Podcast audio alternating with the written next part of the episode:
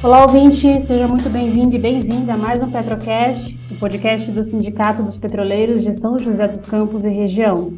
Na última quarta-feira, dia 12, a Federação Nacional dos Petroleiros esteve reunida com os novos diretores da Petrobras para exploração e produção, Joelson Falcão Mendes, e refino e gás natural, William França, além do novo gerente executivo de recursos humanos, Felipe Freitas, para apresentar as pautas de reivindicações da categoria.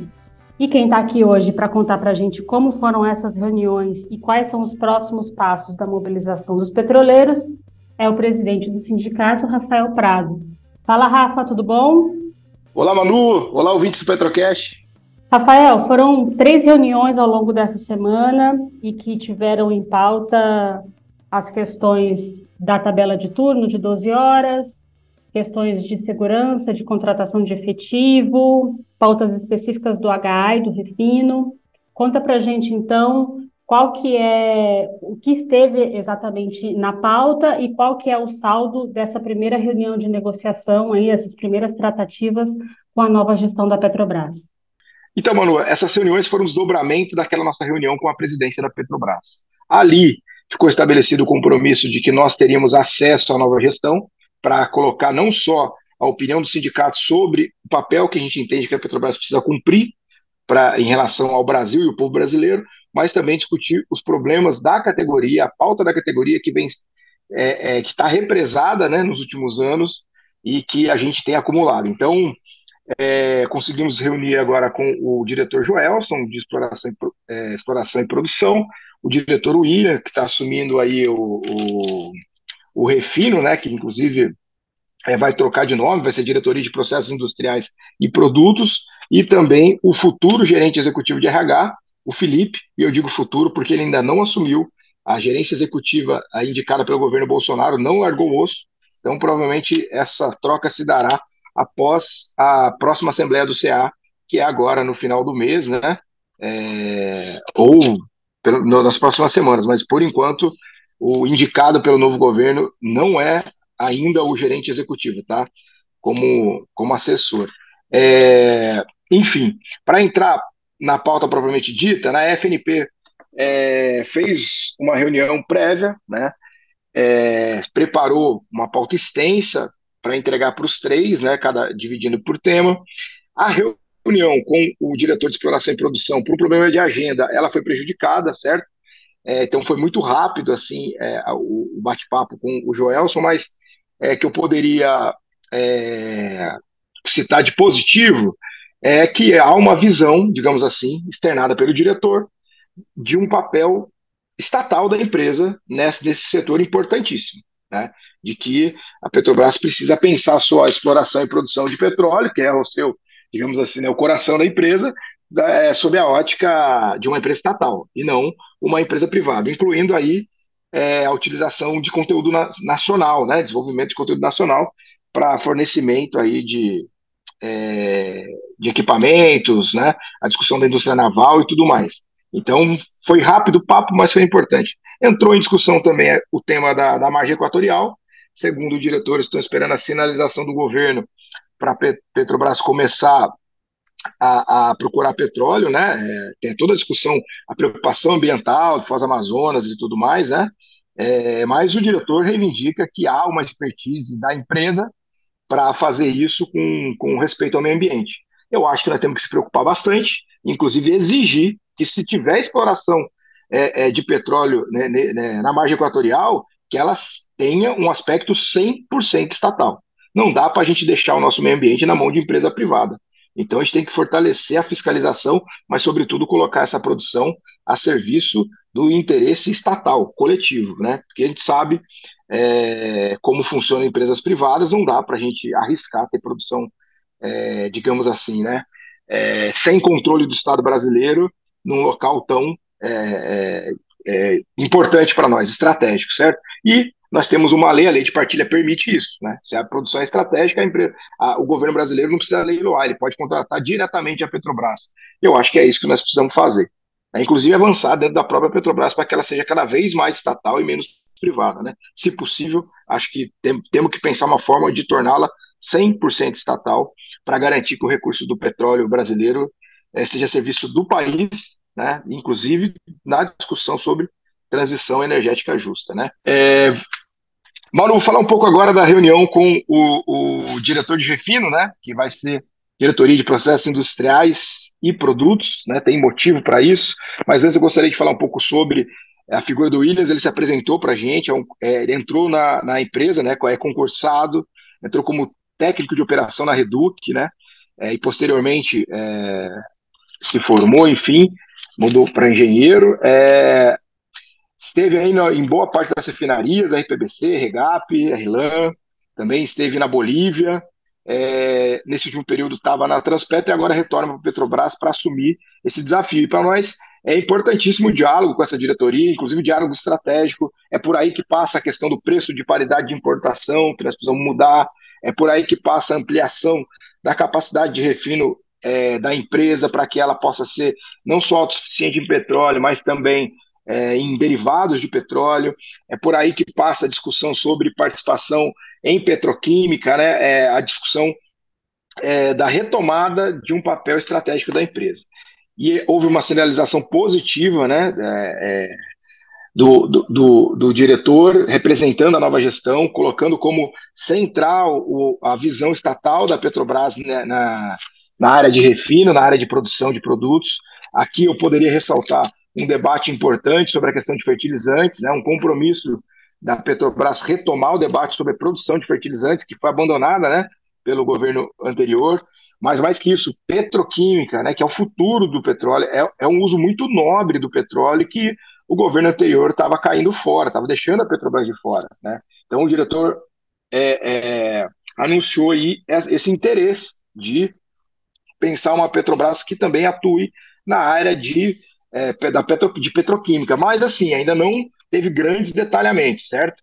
É sobre ampliação do parque de refino, é, novas refinarias, segundo ele, demandam estudos, ainda não há nada é, previsto, mas a conclusão do trem 2 da RNEST é prioridade para o governo, segundo ele.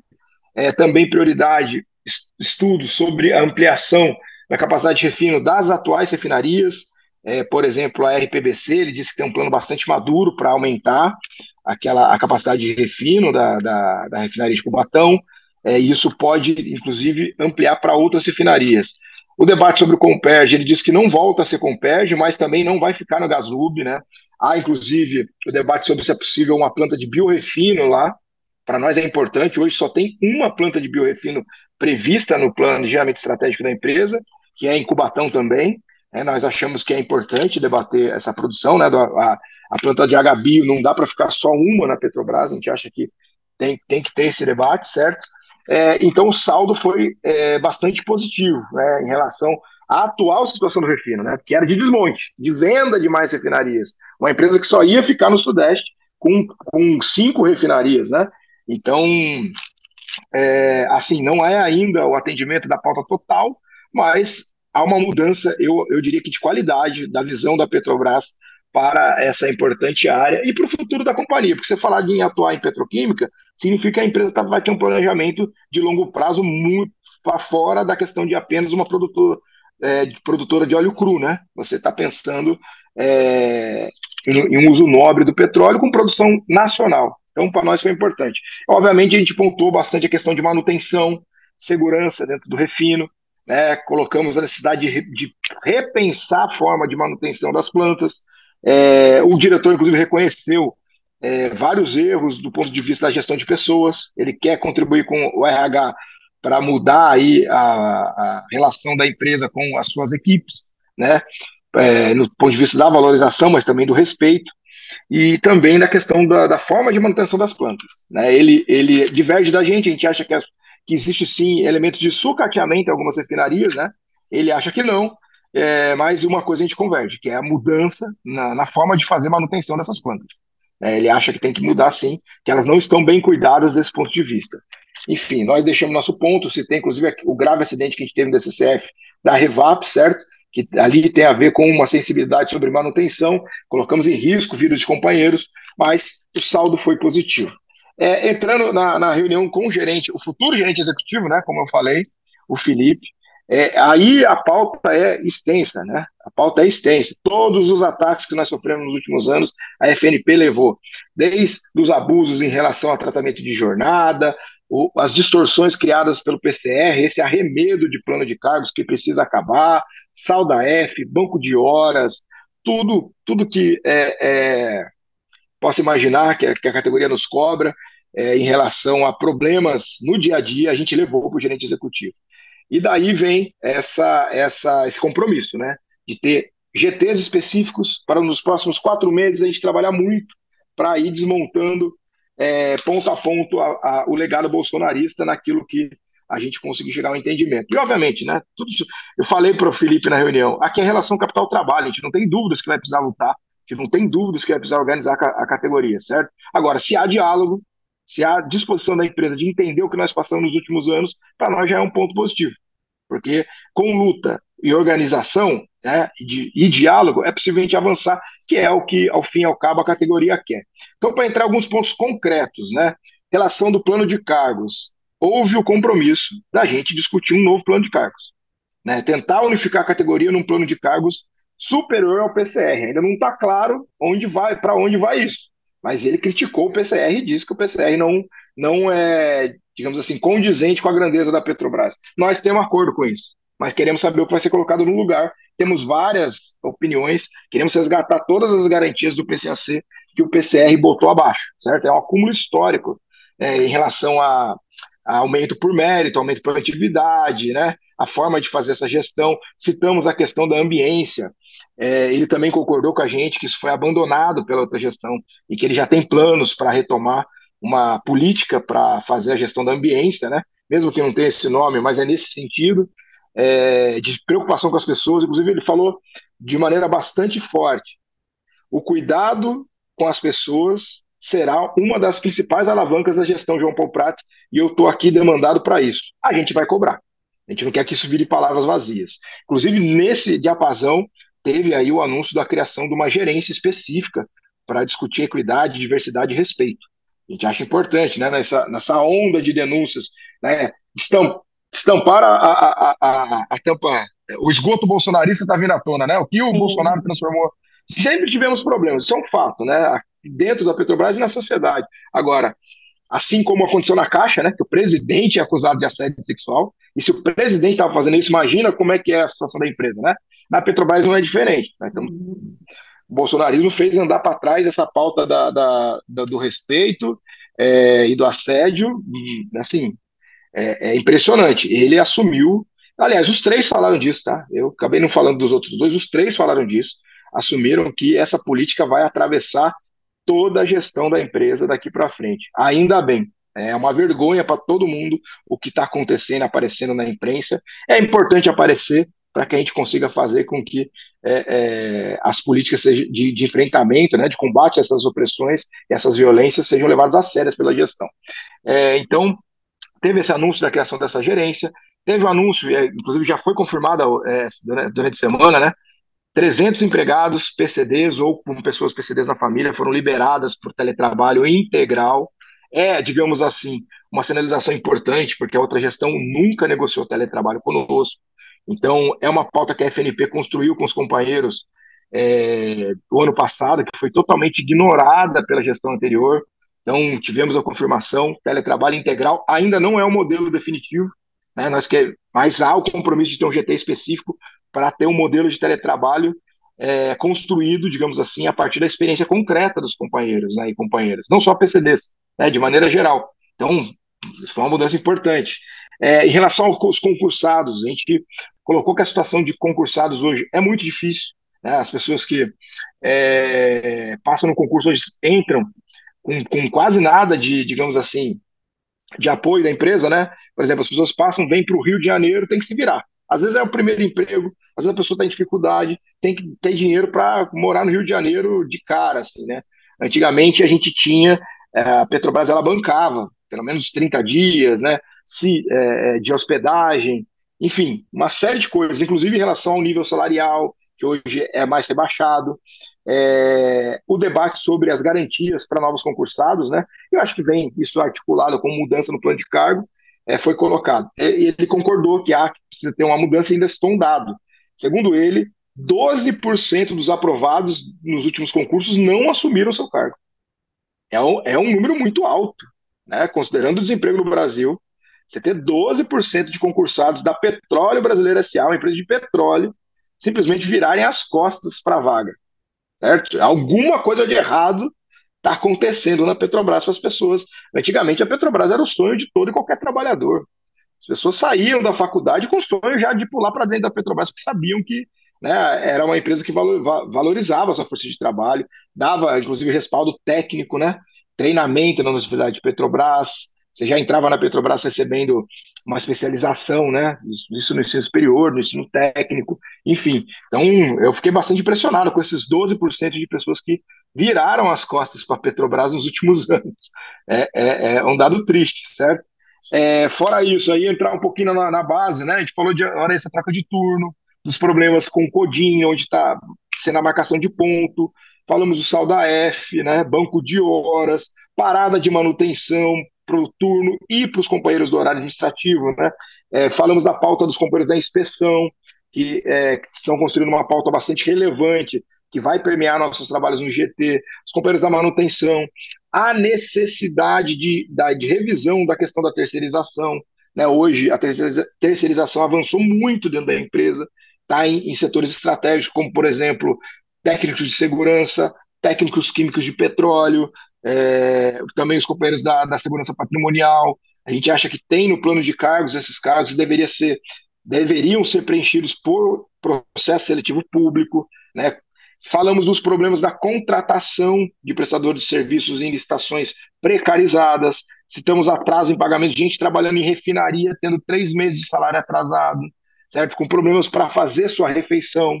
Então, tudo isso entrou em debate. Falamos também da questão dos contratos de transporte para os empregados da Petrobras, essa precarização que está ocorrendo. Falamos da alimentação nas refinarias também, de maneira geral, né, para todo mundo que tem refeição in natura no local de trabalho, o quanto ela piorou, né, em terra, sobretudo, né, é, refinarias, terminais, enfim, é, tudo isso foi colocado. É, o, o, gerente, digamos, para falar um pouco do retorno, né, é, disse que ainda nem assumiu, mas é, que já tem, digamos assim, é, esses GTs como GTs específicos, temáticos, como por onde ele acha que vai passar é, a possibilidade de resolução e prometeu muito diálogo. Prometeu muito diálogo sobre essa pauta represada, concorda com o diagnóstico. Ele falou uma frase bastante importante, ele disse que a Petrobras se desconectou das pessoas. A gestão da Petrobras deixou de levar em conta as pessoas. Então ele ele ele disse o seguinte, que ele tá que ele aceitou o desafio, né, quando foram conversar com ele, porque ele quer de fato mudar, né, o sentido da gerência de RH para os petroleiros e petroleiras, que ele quer que o RH passe a fazer a coisa certa do ponto de vista dele e também porque ele quer que o RH passe a impactar positivamente na vida das pessoas dentro da relação de trabalho, que não seja mais é, é, algo aviltante, que não seja mais é, é, é, que as pessoas não adoeçam mais por serem empregados da Petrobras. E que sim, que isso contribua positivamente com a vida das pessoas. Obviamente, a gente vai cobrar, a gente precisa se mobilizar muito, fazer uma boa campanha salarial para que isso apareça de maneira concreta né, para os trabalhadores. Eu poderia citar aqui também que ele disse que vai receber os CEPs, né, é, no dia 28 de abril, a Federação dos CEPs. Eu citei o CEP São José dos Campos, solicitei que fosse feito um convite à direção do CEPs, né, a situação do CEP de São José, que está sem eleição, porque a Petrobras não chama a eleição. Citamos também a questão da MS, ele é, reconhece o problema da MS, já se comprometeu a restabelecer o atendimento presencial do plano de saúde, já está voltando, estão elaborando um plano. Isso é importantíssimo, né, essa questão do atendimento presencial da MS. Abandonaram é, os empregados da empresa, né, um processo de digitalização extremamente violento que aconteceu não fosse o sindicato estruturar o atendimento, muitos aposentados, aposentadas e pensionistas teriam dificuldade de seguir utilizando o plano, né? A Petrobras diz que vai reassumir essa, essa obrigação. E sobre a gestão do plano, é, Vai ter um GT temático também, né? Ele reivindica que isso é mais demorado, porque tem que discutir se mantém a associação, se não mantém, se é viável voltar para dentro da Petrobras ou não voltar. E então nós vamos estar tá trabalhando muito dentro do GT temático da MS para que as mudanças da nossa pauta, que é voltar à relação de custeio 70-30, voltar a uma gestão própria da Petrobras, que o plano volte a, a, a se pensar como um plano de autogestão e não um plano de mercado, que os credenciados, é, não só das especialidades, mas também hospitais, é, a gente volte a discutir a ampliação, enfim, é mais um ponto que, que prometeram diálogo, prometeram mudanças, e nós vamos cobrar não só no GT, mas também vamos preparar a categoria para essa campanha, para ver efetivada aí essas boas intenções, digamos assim, né, que foram colocadas nessas reuniões. Então, Rafael, você fala aí sobre preparar a categoria para a campanha, tanto campanha reivindicatória, campanha em defesa da AMS. É, no seu no saldo geral que você coloca aí sobre essas reuniões e também a, a postura né, da, da, da Petrobras, está claro que tá bem, é bem diferente do que é, vinha se desenvolvendo durante os últimos quatro anos de governo Bolsonaro. Né? Então, a empresa se coloca de uma forma diferente, é um discurso diferente, a prática está se mostrando diferente pela própria receptividade que, que, com quem recebeu os trabalhadores agora. Mas qual deve ser a postura do sindicato e dos petroleiros diante de todas as pautas colocadas? Né? Teve essa primeira, essa primeira rodada de reuniões essa semana. Semana que vem, aqui em São José dos Campos, já tem uma rodada de assembleias marcada. Como é que devem agir os petroleiros? Como é que o sindicato vai seguir nessa mobilização agora com essa nova gestão? Bom, o primeiro de tudo é deixar claro para a categoria que tem é, algo em disputa é, que é prioridade. É o papel estratégico da Petrobras para o Brasil. Existe uma extrema-direita organizada, uma, é, é, é, a turma que perdeu a eleição né, não quer largar o osso, não é só na Petrobras, são diversas áreas do Estado brasileiro que estão sendo disputadas porque é, eles fizeram uma rapinagem mesmo no Estado brasileiro e não querem largar o osso. Então, a gente vai deixar claro para a categoria. Há uma disputa né, que passa por, por dentro da Petrobras com a extrema-direita e nós precisamos fazer com que isso avance.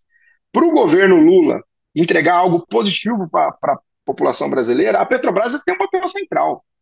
Petrobras tem um papel central. Então nós precisamos, digamos assim, fazer com que a pauta da estatização da empresa, ou pelo menos que a Petrobras volte a atuar nesse sentido, naquilo que, que for possível, né? que seja uma mudança gradativa, que seja, entendeu? É, isso precisa estar norteando todo o debate político da categoria. Para dentro e para fora da Petrobras. Mas, fora isso, é importante articular isso com os direitos dos petroleiros. Eu não tenho dúvida que uma Petrobras com viés estatal um viés é, mais voltado para os interesses da população brasileira, é uma Petrobras que vai ter uma gestão mais preparada para negociar condições de trabalho e remuneração melhores para a categoria, certo? Então essas duas coisas têm que andar junto. Obviamente a gente tem que ter hierarquia nas coisas, certo? É, a pauta da categoria a gente vai trabalhar muito antes e durante a campanha salarial. Esperamos que esse acordo, inclusive, ele seja assinado com é, avanços a gente reverteu o signo de acordos com retrocesso, nos últimos anos todos os acordos tiveram retrocesso, certo? Mas a gente quer, durante esse, esse período todo, não só a assinatura de um bom acordo, mas também que a Petrobras estatal esteja, digamos assim, mais fortalecida em relação à parte privada dela que existe, né? Tem uma contradição aí interna, né? Que são ações vendidas na Bolsa de Nova York, ações vendidas para acionistas privados, e isso, até que a Petrobras seja 100% estatal, vai fazer parte da, da, da nossa vida. Então, precisamos elaborar sobre isso. Então, nós vamos para essa rodada de assembleia importantíssima para passar com mais proximidade para a categoria aquilo que a gente sentiu nessas reuniões. Vamos discutir com o horário administrativo, inclusive estamos elaborando diversas maneiras de chegar mais perto dos companheiros para que a campanha, quanto mais representativa, me melhor será, certo? sobre os dois, sobre as duas óticas, sobre a ótica da, da, do fortalecimento do papel estatal, como também do atendimento à pauta da categoria, certo? É, é, e também reposição de efetivo e tudo isso. Então o sindicato vai estar atento, vai fazer essa rodada de assembleia, panfletagem no HA, vamos agendar a nossa abertura da campanha com o anúncio de data do nosso Congresso Regional, que ainda está para ser definido. Né? O Congresso Regional a gente, a gente pretende fazer em meados de junho, certo? Vamos convocar a categoria é, para construir a pauta conosco, não só a pauta estratégica da Petrobras, mas também a pauta da, do debate corporativo. O congresso da FNP será é, na primeira semana de julho, 7, 8, 9 de julho, no Rio de Janeiro, o local a ser definido, e a partir daí, é, obviamente, com esses GTs temáticos atravessando todo esse debate, né, que a gente já percebeu que o sindicato vai ter bastante trabalho nos próximos quatro meses para destruir o legado do bolsonarismo. Nós vamos ter que estar tá, é, cotidianamente defendendo a nossa pauta. Né? Nós não. Ah, vai ter diálogo. Ok.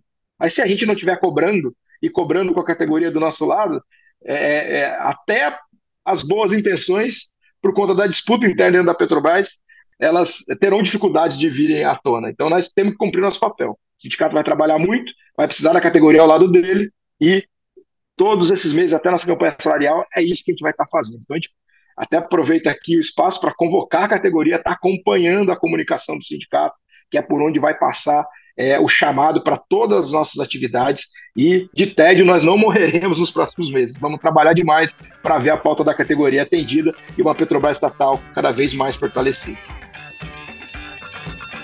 E o programa de hoje fica por aqui. Siga o Petrocast na sua plataforma de áudio e ative o sininho para receber uma notificação sempre que tiver programa novo no ar. Eu sou Manuela Moraes, jornalista do sindicato.